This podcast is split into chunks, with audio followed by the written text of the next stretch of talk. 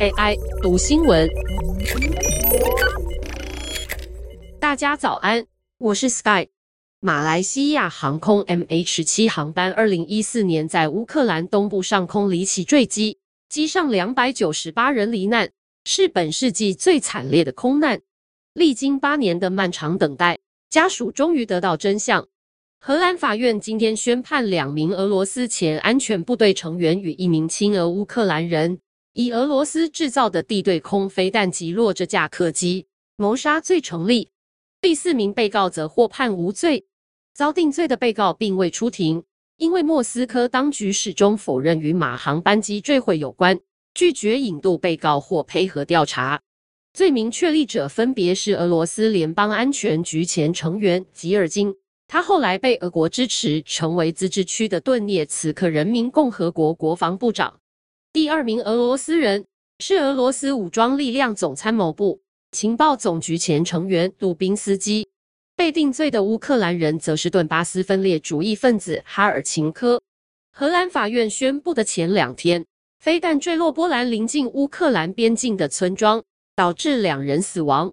华沙当局初步调查指出，这比较可能是乌克兰为了拦截俄国飞弹的防空飞弹，但却也再次凸显战争的无情，以及俄罗斯的入侵如何伤害无辜。马航空难事件。荷兰法院判决三位被告有期徒刑，但讽刺的是，可能永远无法让他们就范接受法律的制裁。吉尔金今年十月中更可能已经重返俄乌战争前线，以假名继续攻打乌克兰。不过，法界认为俄乌战争依然烽火连天，荷兰法院的判例将为起诉俄罗斯犯下的战争罪设下范例。二零一四年七月十七号。一架从阿姆斯特丹飞往吉隆坡的马航客机遭一枚山毛榉地对空飞弹击落，飞机与乘客残骸散落乌克兰东部地区。当时，俄罗斯支持的分离主义分子正与乌克兰军方在地面交战。马航班机发生空难前几周，已经有多架乌克兰军机遭击落。俄罗斯向来坚称，二零一四年顿巴斯战事跟他们无关。亲俄的武装分子也不是由他们所指挥。不过，荷兰法院判定莫斯科当局资助与军援当地分离主义分子，且大致上管控着分离区和当地的治理机关。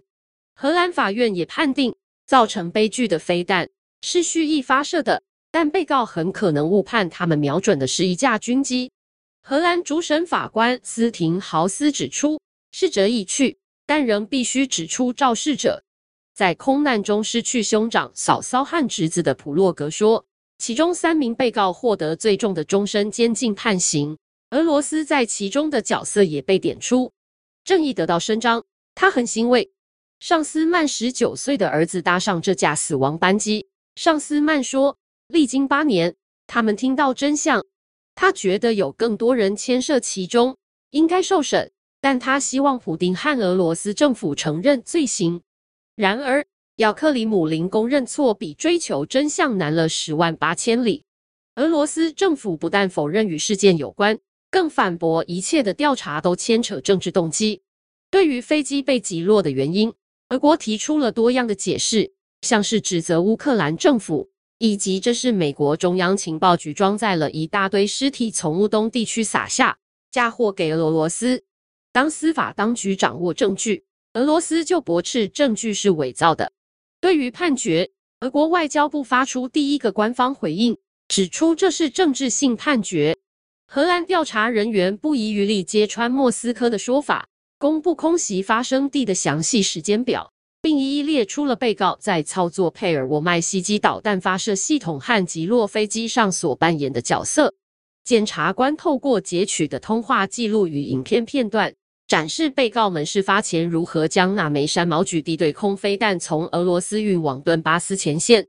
法院指出，被告以为瞄准的是军机，但这仍然是预谋犯罪意图，因为导弹不可能是一时兴起而发射，或是误发，而且遭遇这类袭击却还能生还的可能性是零。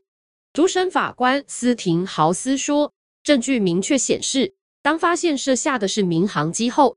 发射者迅速前往俄罗斯，试图卸责，躲避全球的愤怒。以上文章由张永晴编译，技术由雅婷智慧提供。